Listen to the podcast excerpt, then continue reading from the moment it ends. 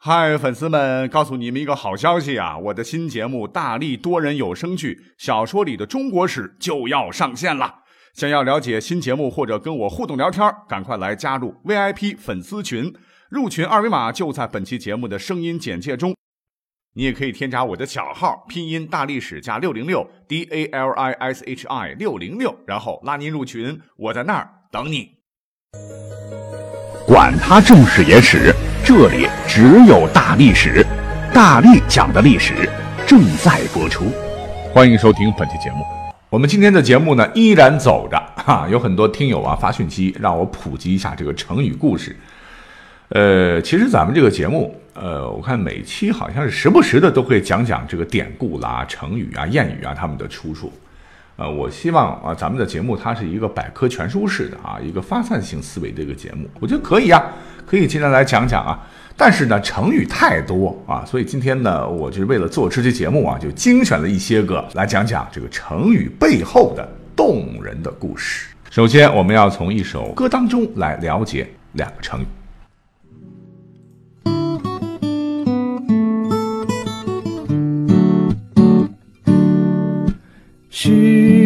光一逝永不回，往事只能回味。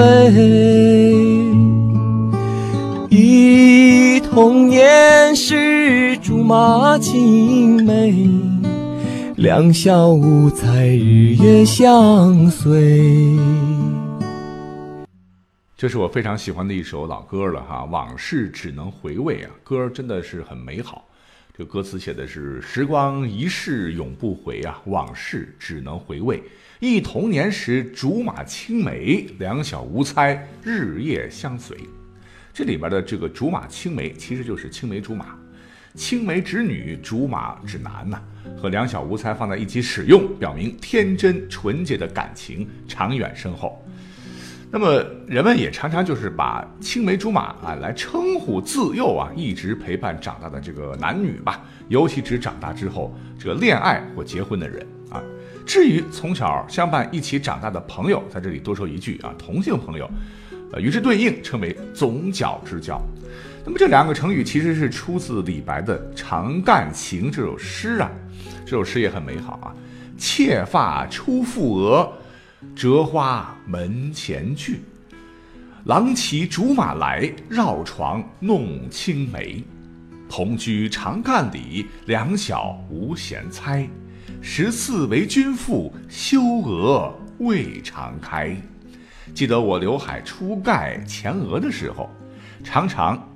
啊，折一朵花朵在门前嬉戏，那肯定很小了。那时候，郎君总是挎着竹竿当马骑来。那咱们小时候也干过啊，拿着竹竿在底下驾驾驾，手持青梅绕着交椅争夺紧追。长期来，我俩一起住在长干里，咱们天真无邪，相互从不猜疑。十四岁那年做了你的结发妻子，成婚时。羞得我不敢把脸抬起，哎，听听多么纯洁美好的爱情故事。其实呢，从古代到现在啊，都一样啊。实话实讲吧，啊，打小这个青梅竹马啊，未必将来就能走到一块儿结为夫妻。那么我们是历史故事了啊，其实看一看啊，历史上还真有啊几个这个青梅竹马的这个动人瞬间了啊。不过我认为吧。最有名的啊，当属南宋的诗人陆游与唐婉的爱情故事啊，相信大家听的比较多，我节目也讲过。只不过呢，这个故事我还是觉得有点悲凉啊，因为大才子这个陆游和表妹唐婉，他们是从小一起长大，那真是青梅竹马，两小无猜啊。但是啊，受到了陆游母亲的反对，因为这唐婉不能生育，所以两个相爱的人最终是没能走在一起呀。那么话说有一次啊，这陆游到沈园一个大园林去玩啊，就再次碰到了彼此相爱却又已经嫁作他人妇的唐婉，是痛彻心扉啊，写下了“红酥手，黄藤酒”。满城春色宫墙柳，东风恶，欢情薄，一杯愁绪，几年离索。错，错，错。哎，念的还行吧？哈，这是千古绝唱啊。不过我还是觉得太悲凉了。好，就我们就把这两个成语过掉。那我们下面马上要讲到的这个成语啊，唤作“人面桃花”。这个成语啊，其实在现实生活当中用的真是不多啊啊，常常用来比喻丽人像桃花一样易谢。也指女子的面容与桃花相辉映啊，后来还形容男女邂逅之后分离，男子这个追念的情形，也泛指所爱慕而不能再见的女子啊，或形容由此产生的这种惆怅心情。这个成语啊，呃，有一个非常非常啊感动我的故事啊，我是打巧就听过。那么话说呢，在唐代的这个德宗年间，那有位才子啊，唤作崔护。那个这个小伙子长得这是眉清目秀，气宇非凡呐。有一次去长安考试啊，结果是名落孙山，哎，就在城内啊找个客栈暂时住下来，继续刻苦读书啊，准备下一次的应考。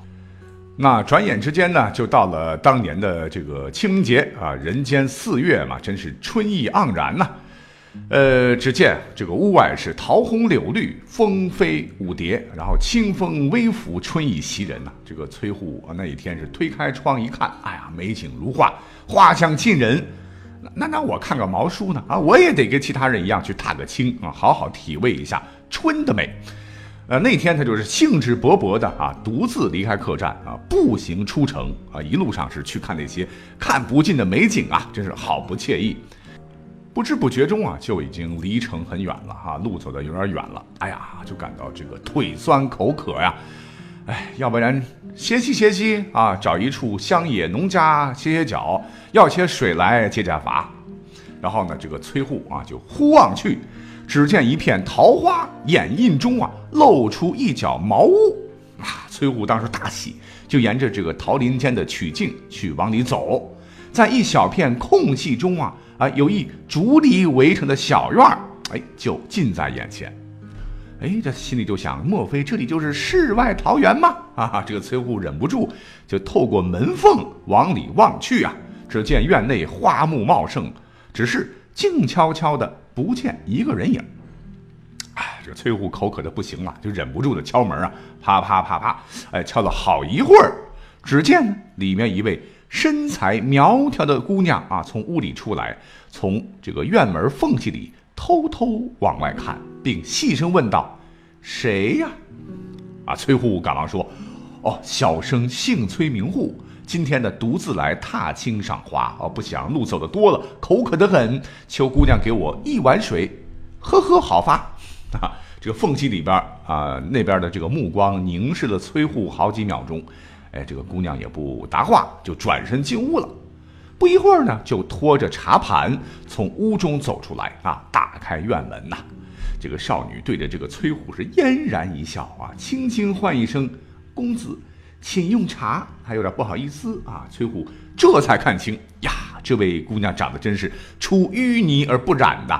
这个美啊，这个粉白透红的脸不施粉，而显得清纯可爱；净素的布衣更显出少女纯真的气息，真宛若一朵春风中的桃花，芬芳扑鼻。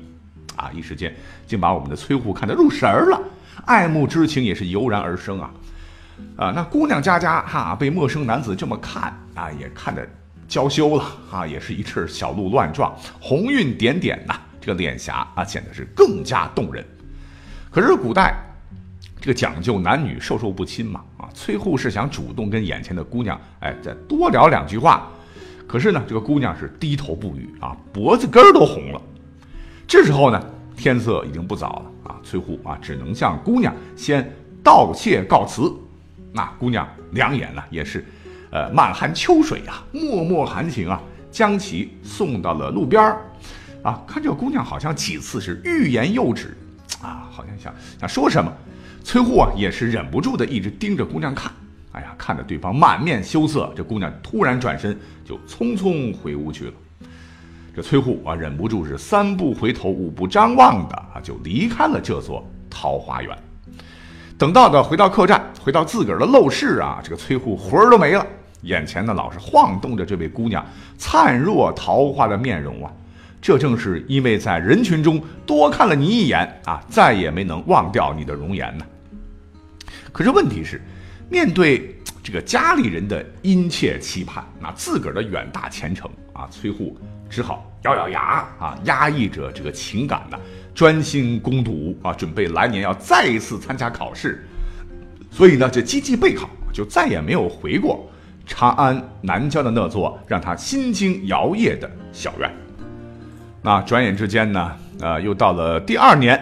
这第二年这个清明节的时候，考完试的崔护啊，是再也抑制不住心中的这种激动了，又来到了南郊，想去寻找那位一年前让他朝思暮想啊、匆匆一瞥的姑娘。他呢是急匆匆的穿过那片桃园，又来到了小院儿。只见小院儿门墙依旧啊，只是门上多了一把大铜锁。啊，等啊等，盼啊盼啊。始终不见有人来啊！崔护啊，见此情景是非常失望，惆怅立马爬满心头。难过之余呢，当即从地上捡了一块小石头，就在院门上题了一首题都城南庄的诗：“去年今日此门中，人面桃花相映红。人面不知何处去，桃花依旧笑春风。”这崔护离开以后啊，结果是公事了啊，他中了进士，立马就被任命到外地，就再也没有机会回到那里去了。那么故事呢，到此就应该结束了啊，就是那不经意间的惊鸿一瞥呀啊，这两位少男少女之间啊，就产生了奇妙的化学反应，可无奈又是匆匆一别，美好的相逢却化成了永远的遗憾。那不不过后来呢？这个后人为了弥补这个遗憾吧，啊，就演绎了另外一个结局，啊，那就是说那位姑娘啊回来呢，看到了题诗，当时崔护已经走了，这姑娘不禁是激动的昏死过去。后来呢，崔崔护赶来，那姑娘在崔护的呼唤下，终于醒了过来，和崔护是喜结连理。那虽然这段呢是传说，但是我真的希望这才是这个美好故事的圆满结局。好，篇幅原因呢，我们就先讲这三个吧。之后有机会我们再多讲几期这个成语背后的美好故事，跟各位来一同分享。感谢你的收听啊，我们下期再会。